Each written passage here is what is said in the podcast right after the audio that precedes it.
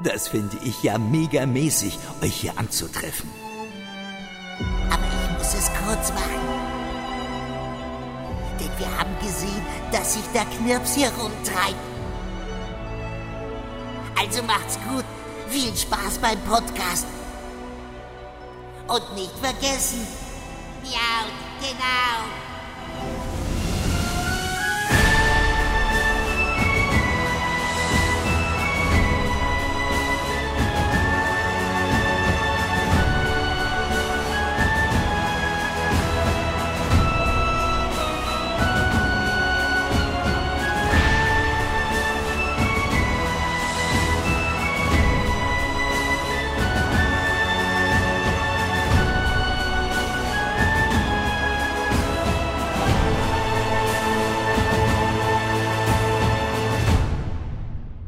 Hallo und herzlich willkommen zu dieser neuen Episode von Miauts Genau, dem deutschen Pokémon-Podcast.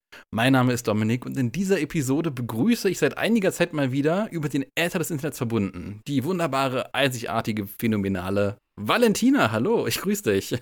Hallo und vielen Dank, dass du mich nochmal eingeladen hast. Vielen, vielen Dank, dass du nochmal am Start bist. Heute ja mal in einem anderen Thema. Beim letzten Mal warst du, ich glaube, die letzte Episode war ein Newscast. Heute geht es nicht um News, sondern um ich will jetzt nicht sagen Altlasten, weil es klingt so negativ, aber Dinge, die schon eine ganze Weile an der Podcast-Agenda irgendwie oben aufliegen und sagen, ah Mensch, besprich uns doch, besprich uns doch. Die letzte Podcast-Episode, das war, glaube ich, ein Newscast mit dir, genau. wenn ich mich nicht ganz vertue. Wie ist es dir seit dem letzten Mal ergangen? Ja, sehr gut. Also gab ja seitdem auch noch viele weitere News. Ich glaube, das war die Folge 114, wo ich zum letzten Mal war. Mhm, genau. Und ja, zum ersten Mal in 2024 habe ich es dieses Jahr auch in Podcast geschafft. Und nicht zum letzten Mal, aber dazu kommen wir auch noch gleich. ähm, seit dem letzten Mal kamen auch einige weitere News mit hinzu und so. Was war denn so das Pokémon-Thema oder die Pokémon-Themen, vielleicht nicht nur auf News bezogen, sondern auch ganz generell gefragt, die dich am meisten so jetzt tangiert haben, so in den letzten Wochen, vielleicht sogar in den letzten Monaten, je nachdem, wie weit du es auswalzen möchtest. Was ist so das, was dich so im Pokémon-Thema aktuell und so jüngst umtreibt? Also, ich sammle natürlich immer noch fleißig Pokémon-Karten. Da mache ich ja die Opening-Videos auf meinem YouTube-Kanal. Und ich glaube, als wir aufgenommen haben, war das Set 151 noch nicht erschienen. Mittlerweile schon und ich liebe es. Und wir haben jetzt auch ein neues Shiny-Set bekommen, Paldeas Schicksale. Es ist großartig. Äh, dann ist mittlerweile Pokémon Sleep erschienen, worüber wir ja damals noch quasi uns vorausschauend unterhalten hatten. Und da ist ja auch jetzt im äh, Podcast schon die Review quasi dazu online gegangen. Und äh, Pokémon Concierge auf Netflix habe ich auch letztens angeschaut, kann ich sehr empfehlen. Oh, ja, sehr schön. Zu Pokémon Concierge wird es auch noch ein, ja, eine Besprechung, ein Review in dem Sinne geben. Wann und wie und überhaupt und total steht noch aus, aber es kommt auf jeden Fall. Weiterhin das große bunte Themenfeld. Ne, du hattest ja eben äh, die Karten erwähnt gehabt. Was sind so die ja, liebsten Karten, die jüngst rauskamen. So von, du hattest ja 151 erwähnt, ähm, jetzt hattest du auch das neue Shiny-Set erwähnt. Gibt es da irgendwelche Karten, irgendwelche Pokémon-Karten, die dir besonders irgendwie am Herzen liegen, so von diesen neueren Veröffentlichungen? Also, ich habe bei 151 richtig tolle Karten bereits gezogen. Zum Beispiel so eine alternative Artwork-Karte mit Zapdos. Da sind aber alle drei legendären Vögel drauf. Ah. Ähm, hm. Oder das alternative Glurak ist auch richtig schön. Ich habe aber auch noch ein paar Karten quasi auf meiner Wunschliste. Und zwar hat äh, Erika, also die Arenaleiterin aus Kanto, auch eine alternative Artwork-Karte und Giovanni. Giovanni ist auch richtig schön. Da sitzt er, glaube ich, auf so einem Sofa mit Snobili Cat äh, so halb auf dem Schoß. Und im Hintergrund ist sogar ein Meisterball. Das sind echt richtig tolle Karten. Und bei Paldeas Schicksale habe ich auch noch so einige Wünsche. Und zwar finde ich ungefähr alle Illustration Rare und alternativen Artwork-Karten richtig toll. Da gibt es zum Beispiel ein Mew, das in so einer Seifenblase ist und so einen sehr prägnanten, ja nicht chibi, aber so Comic-Stil hat. Das gefällt mir total gut. Oh Gott, ja, also ne, ich bin ja immer noch dabei, meinen Zenit der Könige weiterhin zu, äh, zu versuchen zu komplettieren. Du bist aber auch schon richtig weit gekommen mit Zenit der Könige. Also zumindest als wir uns das letzte Mal unterhalten hatten, ähm, warst du schon ziemlich gut dabei. Also echt, das ist richtig cool. Ich weiß gar nicht mehr, wie viele Karten mir noch fehlen, aber ja. ähm, ich weiß nicht genau, wann jetzt diese Folge rauskommt, aber Stand jetzt haben wir es Anfang Februar und Ende Februar ist ja die Pokémon Presents wahrscheinlich wieder ne, am Pokémon Day. Wenn du so in die Zukunft blickst von Pokémon, vielleicht auf die Karten gemünzt, aber auch gerne auf die anderen Bereiche, gibt es irgendwas, was du dir wünschst, wo du irgendwelche Hoffnungen äh, reinlegst, wo du sagst, ah, oh mein Gott, das wäre jetzt schön, wenn sie, wenn sie das ankündigen, wenn sie das irgendwie ein so und so geartetes TCG-Set ankündigen oder ein so und so geartetes Spiel ankündigen. Wie ist da so generell dein Mindset, was die Zukunft angeht, beziehungsweise das generelle zukünftige Jahr oder gegenwärtige Jahr in seiner Zukunft 2024? Also wir wissen bereits, dass im März das nächste TCG-Set erscheint. Das wird Gewalten der Zeit heißen und hat auch viele Paradox-Pokémon dabei, viele auch aus dem DLC, so die, oh nein, ich sage jetzt bestimmt was Falsches, legendären Hunde in ihrer neuen Form. Oder Raubkatzen? Bleib mal eher bei zweiterem. Äh, ja, okay, Entschuldigung. Ich weiß, heikles Thema. Bestien ist, glaube ich, der diplomatischste Begriff. Und ansonsten habe ich jetzt aber, was das TCG angeht, jetzt nicht wirklich Wünsche oder so, weil ich da eigentlich sehr pflegeleicht bin. Ich freue mich eigentlich auf alles, was kommt und mache mir da überhaupt keine Sorgen. Mm, ich bin mir sicher, dass dieses Jahr auch noch irgendein Pokémon-Hauptspiel kommen wird oder zumindest ein, ich sag mal, größeres Spin-off. Also irgendwas, irgendein Vollpreistitel wird bestimmt kommen. Nur was es ist, da tappe ich diesmal total im Dunkeln. Wegen mir wäre es jetzt nicht mal nötig, einen Vollpreistitel dieses Jahr herauszubringen, weil ich eigentlich mit Karmesin immer noch ziemlich gut beschäftigt bin. Es macht mir nach wie vor viel Spaß und ich habe noch nicht mal das DLC gespielt, sondern nur das Basisspiel.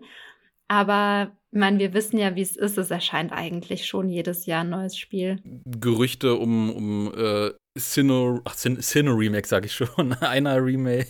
Aber das ist ja auch witzig. Jetzt kommt nochmal einfach, einfach nochmal Sinnoh Remakes. Einfach jetzt, äh, keine Ahnung. Da gibt es dann gute Sinnoh-Remakes. Bei den Sinnoh-Remakes bleiben wir jetzt auch immer so semi, ne? Wir hatten ja vor, oh Gott, das ist ja auch schon einige Zeit her, das war ja im Jahr 2021/22. Da hatten wir dieses, ich sag mal, Double Feature, dieses konstante Double Feature aus äh, Strahldiamant, Leuchtende Perle und Legenden Arceus. Und um Zweiteres soll es hier auch so semi gehen, denn ergänzend zu Legenden Arceus kam ja dann in besagtem Jahr 2022 ein Anime-Special raus, was dann mit drei Episoden auf, auf YouTube, auf Social Media, auf dem Ruhe in Frieden Pokémon TV und den Titel trägt Schnee in Hisui oder Hisui in Snow und ein Anime-Special sondergleichen ist. Und da habe ich mir gedacht, Mensch, schnapp ich mir die wunderbare Valentina, um gemeinsam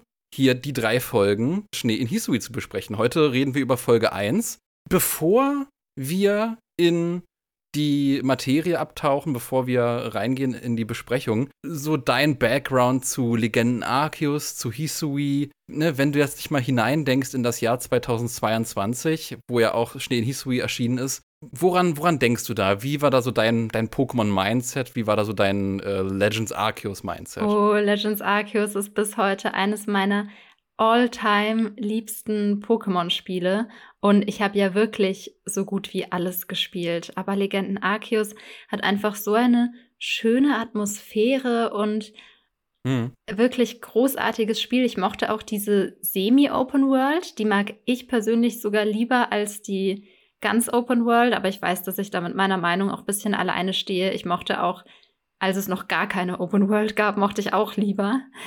Ähm, aber ich finde auch die Sui-Pokémon alle sehr, sehr stark. Ich mag die neuen Spielmechaniken.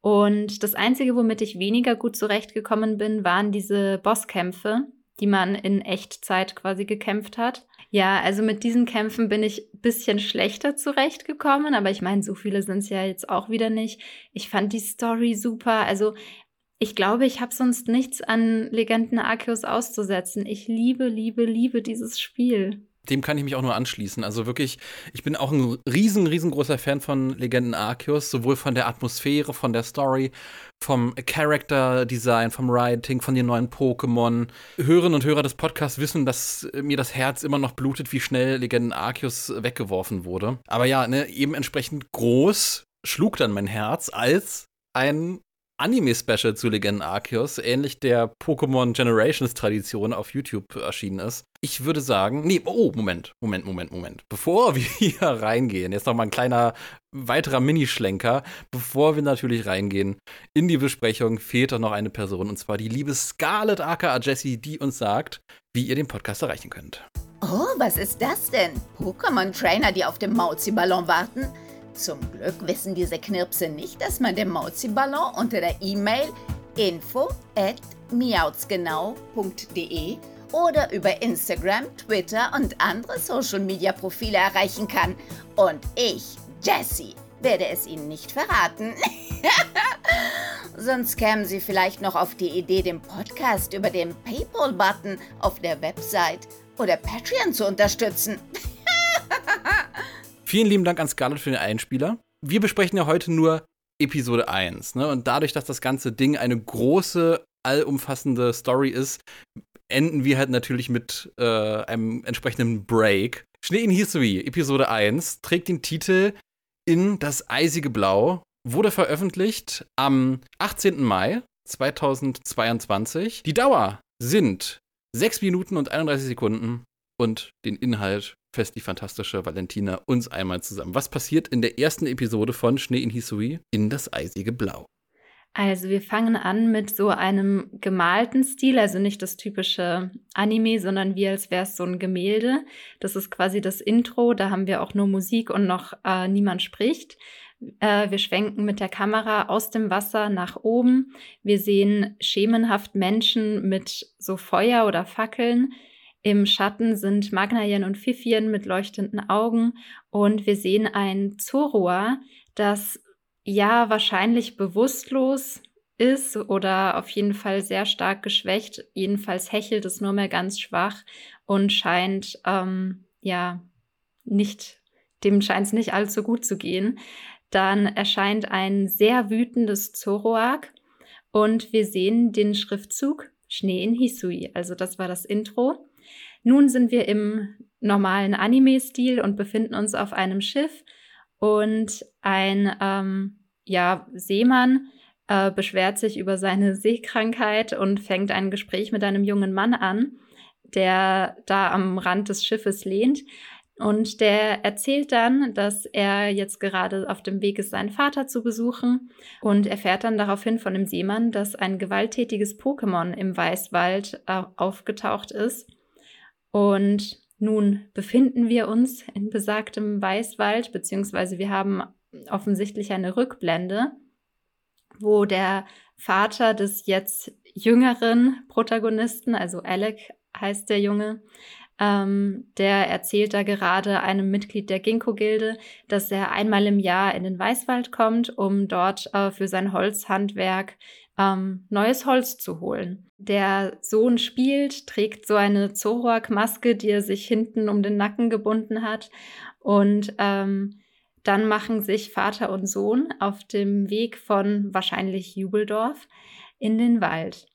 Dort sieht der Junge dann hinten ein blaues Licht und der Vater warnt ihn dann vor diesem Pokémon und sagt, dass äh, das wahrscheinlich Zoroark ist und er damals äh, die Verwandlung gesehen hat, die dem Pokémon passiert ist, weil die Menschen es so schlecht behandelt haben.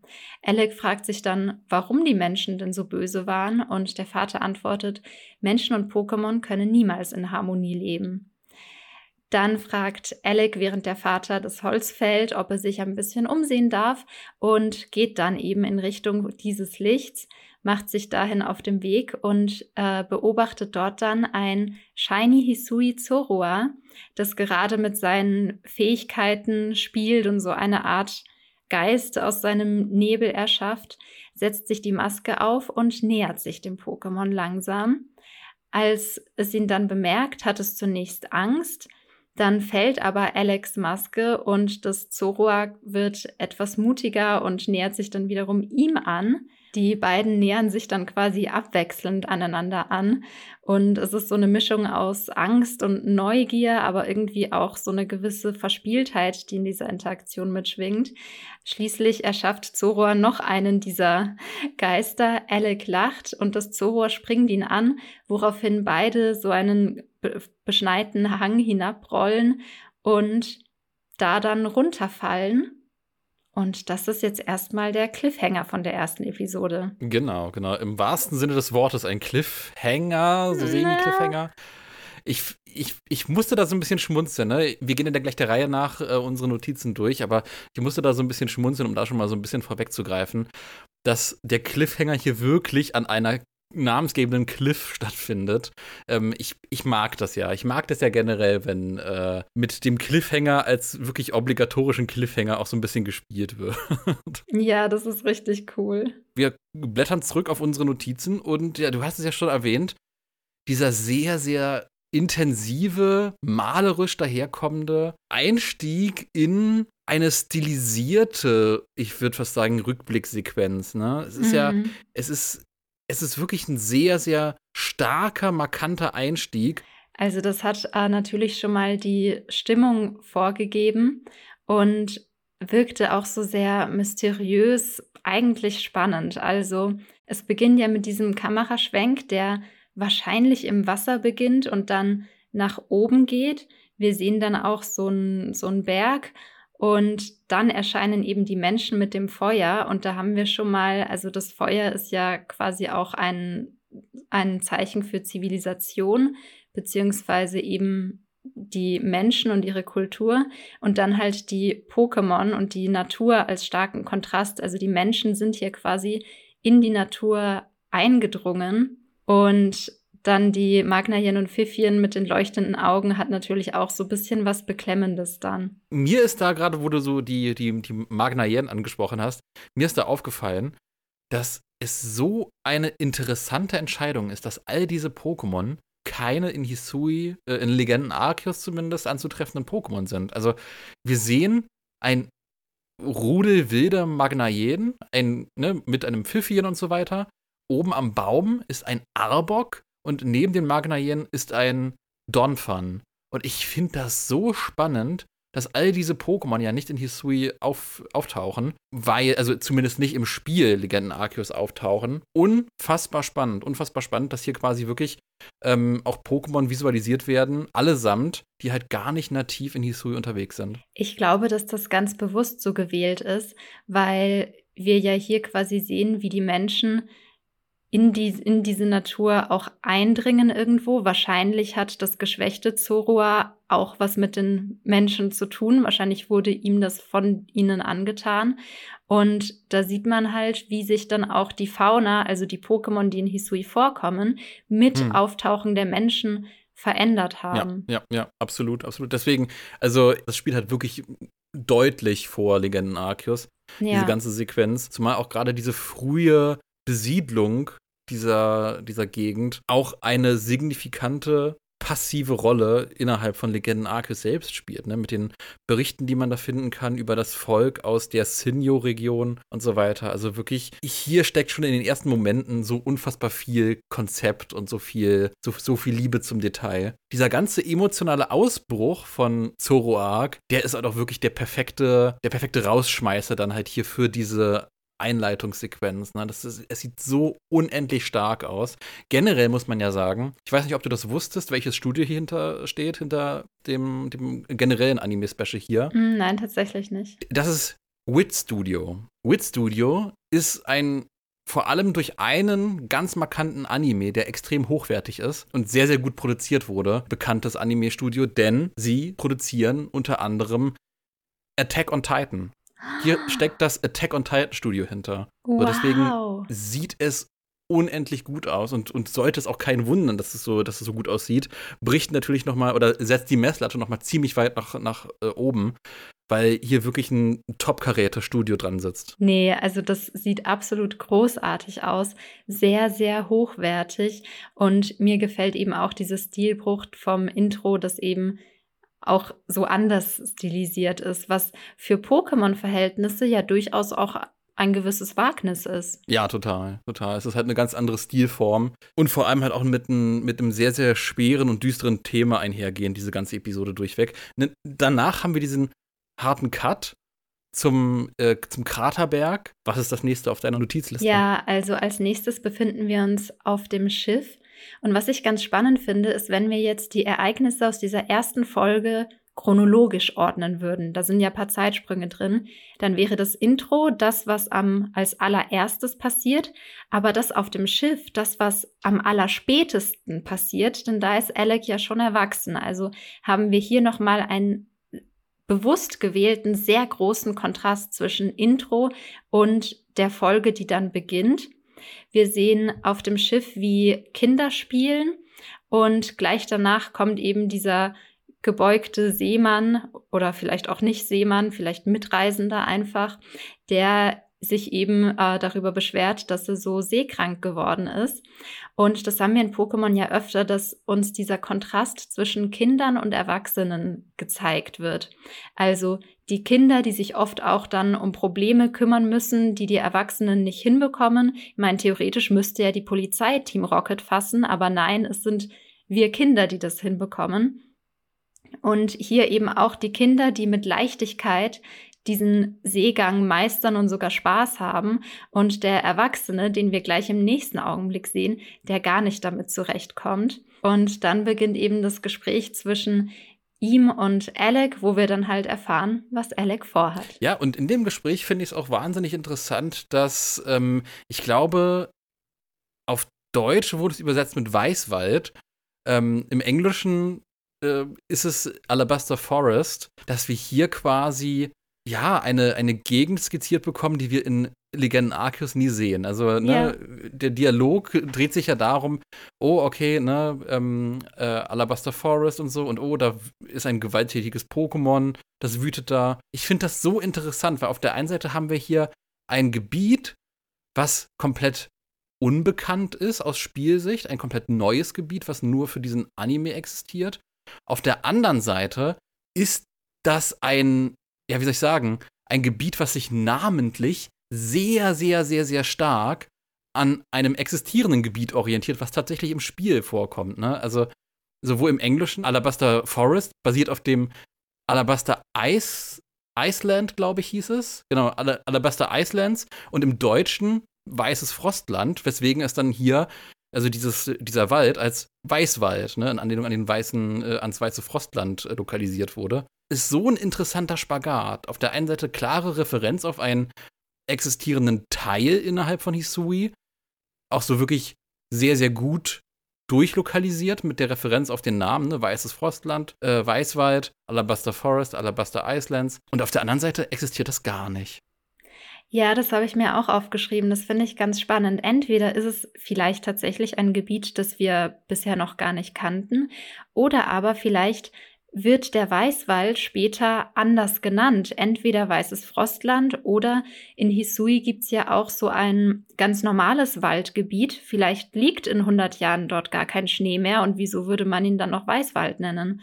Mhm. Also vielleicht ist das auch eine Sache, die zu den Pokémon passt, die im Intro ja eigentlich gar nicht in Hisui ursprünglich heimisch sind.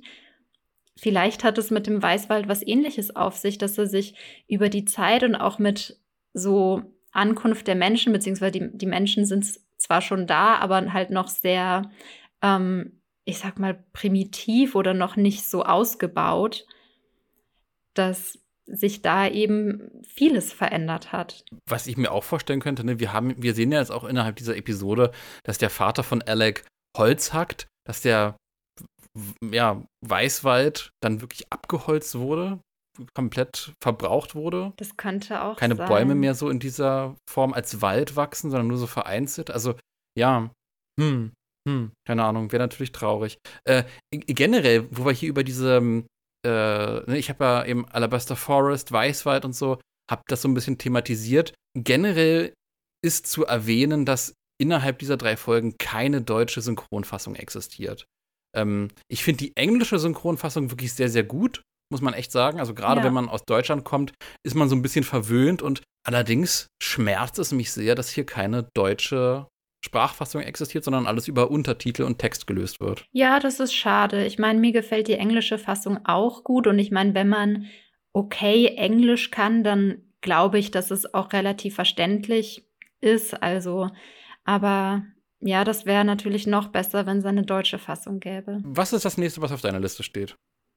Ähm, ich habe mir noch aufgeschrieben, dass es dann eine Nahaufnahme gibt vom erwachsenen Alec. Und später sehen wir dann eine Nahaufnahme von Alec, als er ein Kind ist, was uns somit seine Identität verrät, indem hier quasi die gleiche Kamerastellung gewählt wurde. Hm, okay, ja, das ist ja sehr gut, ja. Ich weiß nicht mehr, wie du das in der Zusammenfassung erwähnt hattest, wie du das da geschildert hattest, aber ich meine, du hattest das auch so ein bisschen formuliert als, okay, dann ist das, was jetzt danach folgt, mutmaßlich ein Flashback. Irgendwie so vage hast du dich ausgedrückt. Und, und da hast du bei mir offene Türen eingerannt, weil ich finde, dieser Flashback wird nicht klar abgebildet, nicht klar und deutlich abgebildet. Es wird so ein bisschen ne, durch das, ähm, okay, oh, hier ist der Junge, der ein bisschen jünger aussieht und so weiter, abgebildet und so weiter. Aber dadurch, dass halt auch nicht Namen benutzt werden, hier so für den älteren Alec und so, dass er nicht sagt, oh, hallo, ich bin Alec und keine Ahnung, dass man dann da so ein bisschen die Brücke auf, auf, aufbauen kann. Oder dass man irgendwie so eine Einblendung hat, zwölf Jahre vorher oder so. Irgendwie habe ich mich damit schwer getan oder tue mich jedes Mal, obwohl ich es weiß, damit schwer, ja, diesen Prozess des Realisierens äh, durchzugehen. Ah, okay, das hier soll jetzt ein Flashback sein. Ja, ich mir auch. Ich meine, bei dem ersten Zeitsprung nach dem Intro, da hatten wir die große Überschrift da und, Genau. und sogar den stilistischen Bruch von dem gemalten zum normalen Anime-Stil, was dann doch sehr deutlich ist, dass das zwei verschiedene Dinge sind. Aber hier haben wir einen ganz normalen Cut. Also, das dauert auch erst, bis man versteht, dass das wirklich ein Zeitsprung ist. Und also eigentlich ist es nur diese Nahaufnahme von dem Gesicht, die aber auch nicht direkt hintereinander kommen. Also da muss man sich auch erstmal quasi merken, dass das in der ersten Einstellung auch so ausgesehen hat. Und natürlich dann der inhaltliche Kontext, dass wir da Vater und einen jüngeren Sohn haben. In den Momenten, in denen wir die Szene verlassen und dann als nächste Szene nach einem kurzen schwarzen Break die Hand von dem Händler der Ginkgo-Gilde mit dieser hölzernen Box, das ist auch kein, kein Übergang, der sich irgendwie in dieses Narrativ einer, einer Rückblende einschmiegt. Das ist ein sehr, sehr harter, rabiater Übergang. Und man könnte genauso auf diese Art und Weise eine Szene, die in exakt demselben Zeitpunkt spielt, erzählen. Mhm. Finde ich gut, dass ich da nicht alleine stehe bei, bei dem sich schwer tun hier mit diesem Rückblick. Wir sind bei der Szene mit dem Händler von der Ginkgo-Gilde und dem Vater von Alec und dem kleinen jungen Alec, der da mit seiner kleinen, kleinen Maske zwischen die beiden springt und sie erschreckt. Ich, ich, ich mag die Szene. Ich mag die Szene Ja. wirklich sehr. Mm, Ich finde es auch noch so rein logisch. Also der Vater und der Mann von der äh, Gilde, äh, der erzählt ihm dann, dass er einmal im Jahr in den Weißwald kommt, um Holz zu fällen für seine Holzarbeit, die er da ausübt. Aber Alec, der erwachsene Alec, ist auf dem Weg, seinen Vater im Weißwald zu besuchen. Das heißt, entweder wohnt der Vater mittlerweile fix in der Nähe des Weißwaldes oder im Weißwald, oder sie treffen sich genau an diesem einen Tag im Jahr. Ist das so, dass er, also jetzt mal kurz zur, zur Szene auf dem Boot, ist das so, dass er seinen Vater im Weißwald besuchen will? Weil eigentlich, ich, ich habe das mir irgendwo aufgeschrieben, äh, er sagt, er besucht seinen Vater in Jubeldorf. Und daraufhin sagt halt erst der ähm, angetrunkene, hätte ich was gesagt, der, der, der seekranke Typ ähm, erst, oh, was, weißt du es noch nicht? Ein gewalttätiges Pokémon ist äh, im äh, Alabaster Forest, im, im Weißwald aufgetaucht. Also entweder habe ich mir das falsch, aber nee, ich meine, er, er sagt, ich besuche meinen Vater Ah, im Jubeldorf. ja, stimmt, aber also offensichtlich müssen ja der Weißwald und Jubeldorf sehr, sehr nah aneinander sein, denn sonst würde der Seemann ja nicht die Brücke schlagen, den Weißwald zu erwähnen und die Unruhen, die dort herrschen, wenn der, wenn Alec ja eh nur in Jubeldorf ist, weißt du? Ja, was, was interessant ist, ne? Weil, weil das Weiße Frostland ist ja nicht neben Jubeldorf. Ja, aber ich, ich glaube, dieses Waldgebiet, wo eben kein Schnee ist, schon. Das ist, glaube ich, sogar das allererste Gebiet, in das wir gehen dürfen. Naja, aber wieso geht der Vater dann nur einmal im Jahr dorthin, wenn der Weißwald direkt neben seiner Haustür ist? Ja, also eben. vielleicht stehe ich jetzt gerade auch voll auf dem Schlauch, aber irgendwie ist mir das, entweder ist das nicht ganz logisch oder ich habe irgendwas nicht verstanden. Äh, aber ich, ich klemme halt hier auch genau an exakt denselben Stellen fest. Also irgendwas passt da noch nicht so 100 Prozent. Vielleicht gibt es später noch eine Aussage oder eine Szene, die das ein bisschen einordnet. Von daher, ne, das ist ja eine ganz direkte Continuity. Wir werden ja quasi, also ne, es ist ja keine abgeschlossene Handlung, die dann mit einer, einer nächsten Handlung fortgesetzt wird, sondern diese drei Episoden sind ja eine durchgehende Handlung, die in drei Phasen unterteilt ist. Ähm, von daher kann es vielleicht sein, dass die äh, nächsten Episoden, die nächsten beiden, da noch irgendwie Licht ins Dunkel bringen. Aber ja, erstmal ist das so ein Punkt, wo ich halt auch so ein riesengroßes Fragezeichen äh, Inkognito hinpacken würde. Ich hatte mir noch aufgeschrieben, dass ich diese Schachtel, diese, diese Holzschachtel, die der Ginkgo-Händler in der Hand hält, echt extrem spannend finde. Ich habe da probiert, irgendwas hineinzudeuten, Ne, auch gerade so mit äh, Arceus und legendäre Pokémon, Muster und so weiter, so Holzschnitzereien. Das ist ja, das ist ja auch nicht weit gedacht, dass man da irgendwie vielleicht irgendeine Referenz reinbauen könnte oder irgendwas. Aber unterm Strich fand ich sie einfach nur schön und habe da nichts drin gesehen. Hast, hast du da irgendwas drin sehen können? Irgendeine Referenz in dieser Schachtel? Nein, nicht wirklich. Also natürlich ganz grundsätzlich, dass der Vater überhaupt dieses Handwerk ausübt, zeigt, dass sein quasi Beruf ist, sich die Natur auf diese Art und Weise anzueignen. Ich meine, er nimmt das Holz aus dem Wald und macht dann aus diesem Stück der Natur ein Stück von Kultur. Und er mhm. sagt mhm. ja auch, dass äh, Menschen und Pokémon beziehungsweise Kultur und Natur nicht zusammenpassen. Also er transformiert das, um es menschengerecht zu machen. Ich habe auch überlegt, ich meine, das spielt zu einer Zeit, wo es offensichtlich noch keine Pokebälle gab, denn die wurden ja als äh, in Le Legends Arceus, wenn das Spiel beginnt, relativ frisch erfunden. Genau. Das heißt, zu dem Zeitpunkt gibt's die noch nicht. Theoretisch ist das aber etwas, was durchaus zu dem Handwerk von dem Vater passen könnte. Also angenommen, in der Zeit würden dann Pokebälle erfunden werden, dann würde der Vater bestimmt auch welche schnitzen. Vielleicht ist die Schatulle auch ein sehr, sehr, sehr früher Prototyp sozusagen. Mhm. Also natürlich nichts, womit man tatsächlich ein Pokémon fangen kann, aber vielleicht wird aus den Schnitzereien oder diesem Handwerk irgendwann mal etwas, das dann eben zu einer Pokéball-Manufaktur wird. Ich bin auf jeden Fall sehr, also ich habe ich hab mich jetzt vor allem auf die Symbole auf der Schatulle fokussiert und da sehe ich auch nichts weiter drin, außer, außer Wi-Fi-Zeichen überall ringsherum. Ähm, aber ich, ich, ich glaube nicht, dass die Schatulle dazu dient, irgendwie, dass man guten Empfang in Hisui hat. Obwohl, mit dem Hisui-Phone, wer weiß. ja, vielleicht ist es auch ein früher Prototyp für das Hisui-Phone. Ja, vielleicht so eine Wi-Fi-Box fürs Hisui-Phone. Ne? Das Arceus das hier schon dem Vater in die Hand gelegt hat. Bau mal, mein Junge. Lucia braucht das später. Ich habe jetzt zu dieser Szene nichts weiter. Was ist das nächste bei dir auf der Liste? Ähm, nein, also jetzt äh, bin ich da, wo Alec die beiden eben erschreckt. Da sehen wir dann eben auch die zweite Nahaufnahme von Alec. Und dann ist das nächste das Vater und Sohn von vermeintlich Jubeldorf, aber ich, ich glaube, wir wissen, dass es Jubeldorf ist. Ja, mit Sicherheit.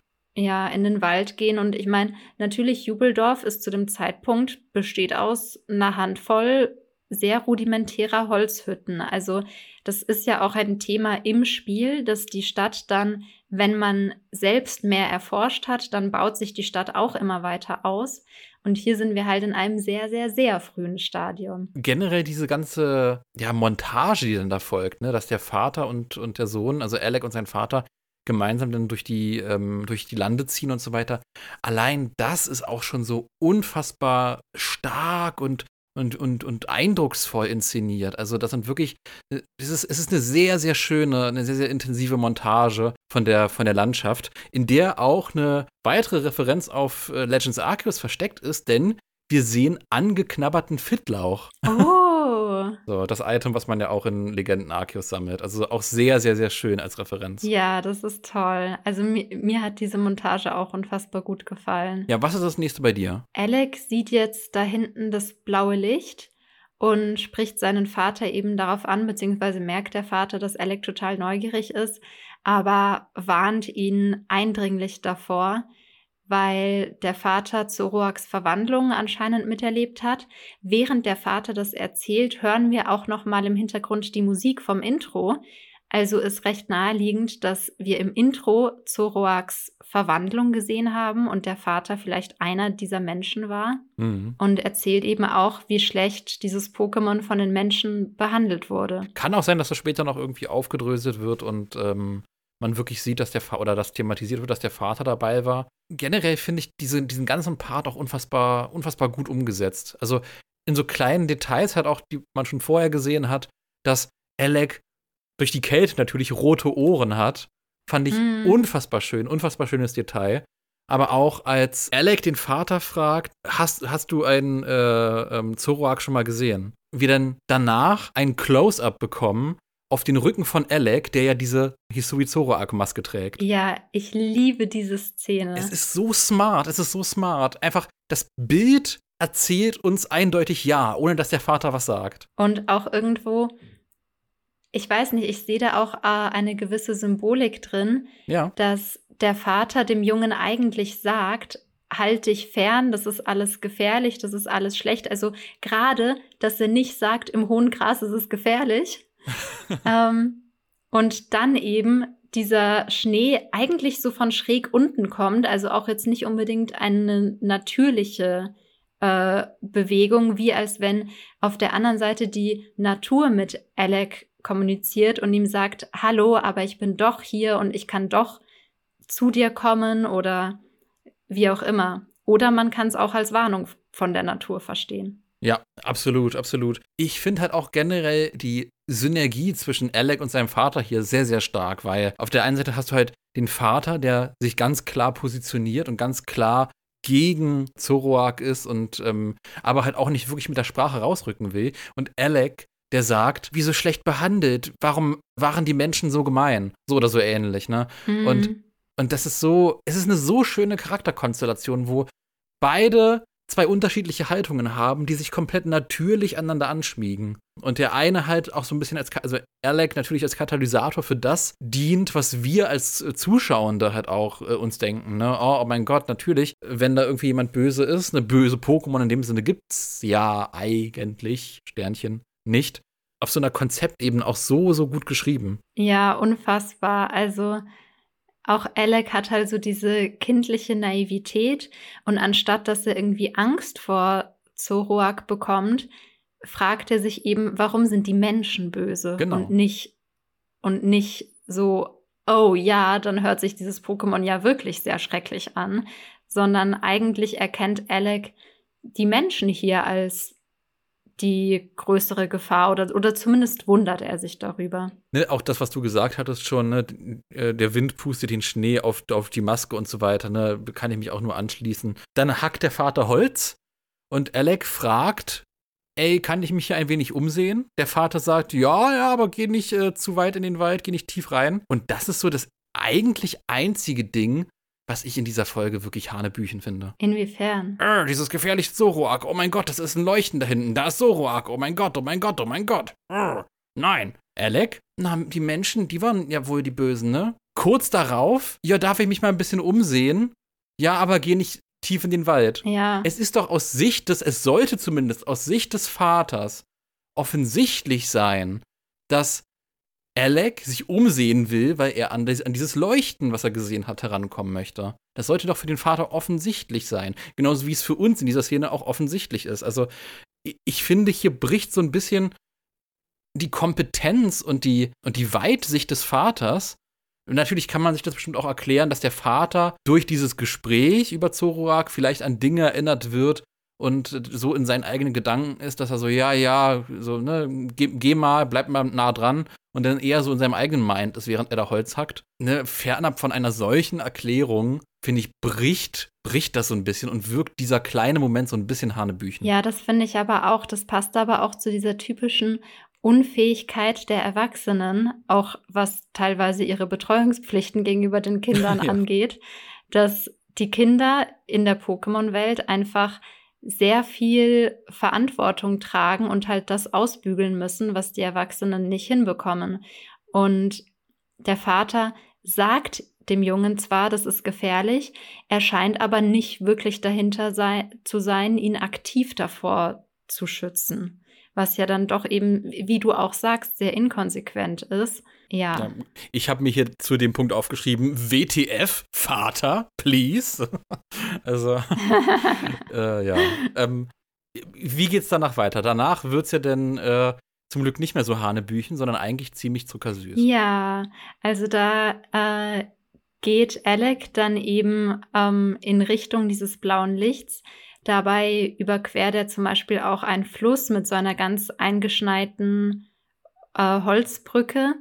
Und das scheint auch relativ schwierig zu sein, wie er da drüber balanciert. Und das zeigt uns quasi seine richtige Grenzüberschreitung, wie er in die Tiefen der Natur, also quasi die Natur als Extremraum gelangt. Denn äh, sowohl Wasser als auch Schnee als auch Wald sind sozusagen Extremräume der Natur, wo die Merkmale, zum Beispiel Gefahr, Wildnis und sowas besonders verdichtet sind.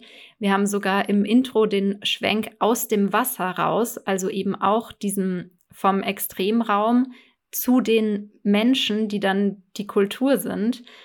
Und das ist eben auch eine, diese symbolische Grenzüberschreitung, die Alec da macht von den Menschen, wie er sich den Pokémon annähert. Oh ja, genau. Also unfassbar stark, unfassbar intensiv und die Konfrontation mit dem kleinen Wesen, was wir denn dort sehen, was sich dann als ein kleines, shiny, ich betone es nochmal, shiny, mein Gott, hat dieser junge Glück, shiny Hisui Zoroha ähm, entpuppt, äh, ist wirklich, es gibt so eine und solche Konzepte von sich von schönen Bildern berieseln lassen. Und das hier ist eines der sehr, sehr, sehr, sehr guten. Wir haben nicht viel, was hier jetzt noch passiert. Aber das, was passiert, ist mit so viel Liebe zum Detail. Alec sieht das Pokémon, zieht sich die Zoroark-Maske auf, um sich zu tarnen, um sich zu verstecken, ne, aus Schutz und schleicht sich an, sieht dann, wie dieses kleine Zoroar probiert, so diesen kleinen, ich habe es als Blob, glaube ich, in meinen Notizen geschrieben, mhm. zu manifestieren und schleicht und schleicht und probiert sich zu nähern und dann knackst er auf einen Ast und die beiden entdecken einander, beziehungsweise ähm, äh, Zoro entdeckt Alec. Dieses, die, die, dieses Spiel mit diesen beiden Perspektiven, was da passiert, ist von beiden Seiten so unfassbar stark. Das ist so, das ist so strong gemacht. Zoroa hat ja erstmal keine Angst, sondern geht neugierig auf Alec zu, der ja noch die Zoroark-Maske trägt. Erst als dann äh, Alec, der dann von Zoroa wegweicht, dann sich irgendwie an einem Ast verheddert und die Maske fallen lässt, erst dann hat äh, Zoroa Angst. Und dann geht wiederum Alec munter und neugierig auf das ängstliche Zoroark hinzu, äh, äh, auf das Zoroa hinzu. Und das ist so ein, es ist, es ist wie, es funktioniert wie so ein Ping-Pong-Match, wo sich beide Seiten unterbewusst einen Ball zu werfen und immer genau die konträre Haltung einnehmen. Das ist so gut. Diese Szene ist absolut großartig. Also wir haben hier eben die Annäherung von Mensch und Pokémon, die ja gerade zu dieser Zeit in dieser Welt etwas ist, was wahrscheinlich in der Form nie da gewesen ist oder zumindest nicht bekannt ist. Und ähm, Alec, der sich hier dann eben nähert, äh, und du hast gesagt, er tritt dann auf diesen knackenden Ast. Also gewissermaßen auch die Natur, die Alec dann verraten hat. Und dann weicht er zurück. Die Maske verheddert sich am Ast. Also wieder die Natur, die ihn quasi Zoroa gegenüber enttarnt und ausliefert, auch zu einem gewissen Grad. Und Zoroa das dann eben erst mit der Gravitas von diesen unterschiedlichen Welten konfrontiert wird und dann erst sieht, oh, das ist ja wirklich ein richtiger Mensch. Damit, das ist ja vielleicht doch nicht so ungefährlich. Hm, hm, hm. Unfassbar stark. Ne? Auch diese ganzen, wie gesagt, ne? an diesen Stellen merkt man, wie unfassbar gut dieses ganze äh, Special konzipiert ist. Wie, wie geht's dann weiter? Die beiden merken dann doch irgendwie, dass sie einander eigentlich gleichgesinnt sind und sie beide eben ängstlich, aber auch neugierig sind und zumindest nicht feindselig gesinnt sind. Ich glaube auch, dass Zorua, als es diese Art Geist formt, Alec eigentlich Angst machen möchte. Aber Alec merkt dann, dass das von Zorua eben auch nur so ein Abwehrmechanismus ist und er eigentlich keine reale Angst haben muss. Und dann äh, tauen die beiden schon so ein bisschen auf. Und das Zorua Alec dann anspringt, ich weiß nicht. Ich glaube, es, es will ihn ja nicht angreifen. Es will vielleicht eher mit ihm spielen oder vielleicht auch einfach nur seine Reaktion testen. Finde ich witzig, dass du das so deutest. Ne? Also ich, ähm, ich sehe da schon noch eine angespannte Haltung auf Seiten des Zoroas, weil ähm, ne, Alec geht munter dann auf, auf, auf das Pokémon zu und probiert, also das Pokémon probiert dann so, ein, so, ein, so ne, noch, noch mal so einen Blob äh, aus seinen Kräften heraus zu generieren. Und ähm, das äh, scheitert dann insofern, dass das halt irgendeine geisterhafte, ulkige Gestalt ja. ist und Alec es auslacht. Und dann fängt so, äh, Zoror an, so ein bisschen zu weinen. Es fühlt sich so ein bisschen an, als ob Zoror sich von Alex Reaktion auch so ein bisschen persönlich angegriffen fühlt. Also. Ja, auch. Deswegen, ich, ich glaube, das war ein frustbehafteter Sprung. Ja, doch, also das sehe ich auch auf jeden Fall. Aber das war auf jeden Fall nicht feindlich gesinnt. Also, das ist dann eher so wie so äh, eine Kappelei oder, oder Käppelei, sagt man, glaube ich, unter Freunden, die sich dann so gegenseitig so ein bisschen aufziehen. Ich meine, Alec hat es ja auch nicht böswillig ausgelacht, und ich, ich glaube, dass da doch eine, eine gewisse Sympathie zwischen den beiden herrscht, auch wenn sie natürlich sehr, also erst noch auftauen müssen. Ja, und anspringend setzt dann das kleine Zorua etwas in Gang, was äh, den beiden vielleicht, ich hoffe es nicht, vielleicht zum Verhängnis wird. Was passiert dann? Also Zorua springt Alec an, dabei ja, kippen sie irgendwie gemeinsam so ein bisschen um. Äh, Alec hält Zorua dann mit seinen Armen an seiner Brust fest und sie rollen dann diesen Hang immer weiter runter, bis sie dann äh, ans Ende gelangen und so eine Art Sprung machen, kurz gefühlt in der Luft stehen und dann fallen. Und damit endet die Episode. Und äh, ja, diese, dieses ganze Ende holt nochmal visuell alles raus, was irgendwie rauszuholen ist. Ne? Die beiden schauen da in diesen äh, äh, Sonnenuntergang und, ähm, es, und, und, und, sind total hin und weg. Das ist mit einer der schönsten Szenen überhaupt. Es ist so wunderschön. Mit dieser Szene wird ja das ganze Special, alle drei Folgen auch gerne vermarktet. Ne? Ähm, das, das ist so die Signature-Szene für dieses ganze Special, für diese ganzen drei Folgen. Mhm. Und ich finde das so bezeichnend. Es ist halt wirklich, man merkt, dass da ein Studio hinter ist, was so unendlich gut ihr eigenes Handwerk versteht. Es ist so unendlich gut, was hier passiert, wirklich. Wir haben eine sehr, sehr intensive Szene und dann fallen beide runter. Dann sehen wir nochmal den Folgentitel und dann ist es vorbei. Deswegen zu diesem Momentum in dem die beiden sich befinden und dem Fall. Hast du da noch irgendwas zu sagen? Ja, also ich habe ja anfangs das mit den Nahaufnahmen mhm. erwähnt, dass wir einmal den erwachsenen Alec in seiner Nahaufnahme sehen und dann einmal als Kind und das eben quasi uns etwas über seine Identität aussagt.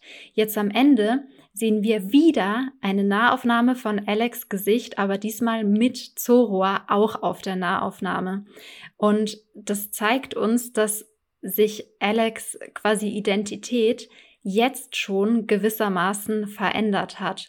Und eben diese Annäherung zwischen Natur und Kultur stattgefunden hat, dass sich Alec den Pokémon gegenüber öffnet und vielleicht dann noch anfängt zu hinterfragen, ob Menschen und Pokémon wirklich niemals in Harmonie leben können. Ja, ich bin wirklich sehr gespannt, was denn da noch passiert. Ich habe es damals gesehen, das Special 2022. Ja, ist aber auch schon, ne, sind wir im Jahr 24, auch schon eine ganze Weile her. Ähm, ich hab's komplett vergessen. Ich habe jetzt auch nur diese Folge geschaut, deswegen ich bin quasi so semi ungespoilert, was jetzt hier genau direkt im Nachgang passiert. Ich bin sehr gespannt. Aber gibt es insgesamt zu dieser Episode, wo wir jetzt am Ende der ersten Episode sind, noch irgendwas von dir zu sagen? Ähm, eine Bewertung, ja, das lassen wir hier an der Stelle mal aus, weil, ne, wie es schon, oder wie wir es beide schon ein paar Mal erwähnt haben, eine Bewertung macht, glaube ich, bei dieser Story am allermeisten Sinn am Ende der dritten Episode, so in Mousy Coins Ähm, aber so jetzt mal so aus dem Bauch heraus, diese Episode einzeln bewertend, wie findest du sie? Oh, wunder, wunderschön. Also einerseits optisch gibt einem die Folge so so ein wohliges Gefühl, was aber gleichzeitig eine gewisse Neugier für diese Welt weckt. Ich liebe die Farben, also wir sehen ganz, ganz oft so blau und orange, die sich gegenseitig kontrastieren oder so blau und so ein, so ein rötlicher hm. Ton. Hm. Äh, ich finde die Interaktion zwischen Alec und dem, und dem Zorua wunderschön. Also ich finde, dass das auch viel von dem einfängt, was Hisui für mich so besonders macht. Es ist vor allem jetzt für mich im Nachhinein, ne, Karmesin und Purpur ist ja jetzt auch am Ende, so Semi-Ende seiner Lebensspanne, da wird bestimmt noch irgendwie ja, keine Ahnung, wird es noch Events geben und so weiter, aber so der große äh, Löwenanteil an, an Karmesin Purpur-Content ist ja so semi durch und wir, und wir widmen uns jetzt schon irgendwie, du hast es ja auch am, am äh, Anfang gesagt, ne, so ein bisschen die Perspektive, oh, es wird wahrscheinlich irgendein neues Mainline-Spiel geben, was, es, was auch immer es sein wird. Nach Karmesin und Purpur jetzt nochmal so in diese Legends Arceus-Welt hineinzukommen, ist so schön. Es gibt ein, ein so schönes, wohliges Gefühl, und es ist, es ist gar nicht so lange her, 2022, aber ich fühle mich sehr nostalgisch. Auch jetzt hier beim Schauen dieser Episode. Wie geht's dir da? Kannst du den Begriff Nostalgie hier auch irgendwie verstehen? Oh ja, absolut. Also geht mir ganz genauso. Ich meine, für mich war das auch so, als ich Legends Arceus gespielt habe. Das war irgendwie von Anfang an so, ein, so eine Art Klassiker für mich. Oder ein gewisser Meilenstein in der Geschichte von Pokémon. Und das jetzt mit dieser Folge nochmal so damit konfrontiert zu werden, war echt richtig schön. Ich bin sehr gespannt, wie es dann weitergeht in Episode 2 und Episode 3. Und ich freue mich wirklich sehr. Also es, es, es, macht wirklich sehr, sehr viel Spaß, nach Hisui zurückzukehren. Wie geht's dir nach diesem kleinen Ausflug in die Hisui-Region? Wie fühlst du dich? Ja, mir geht's großartig. Ich freue mich jetzt schon so auf die zweite Folge. Die werde ich mir dann auch bald anschauen und genau ausarbeiten. Bin ich total neugierig. Auch nochmal vielen lieben Dank für die Einladung, dass ich sogar bei dieser ganzen Serie mitmachen darf. Ich fühle mich sehr geehrt und es ist einfach schön. Ja, die Ehre und die Freude ist ganz auf meiner Seite. Wie gesagt, ganz, ganz lieben Dank, dass du dabei bist. Und äh, vielen lieben Dank an euch dort draußen fürs freundliche Zuhören. Meinungen zu Legenden Arceus, zu äh, Schnee in Hisui, zur Hisui-Region im Generellen, ähm, Anregungen und so weiter gerne an info.miautsgenau.de.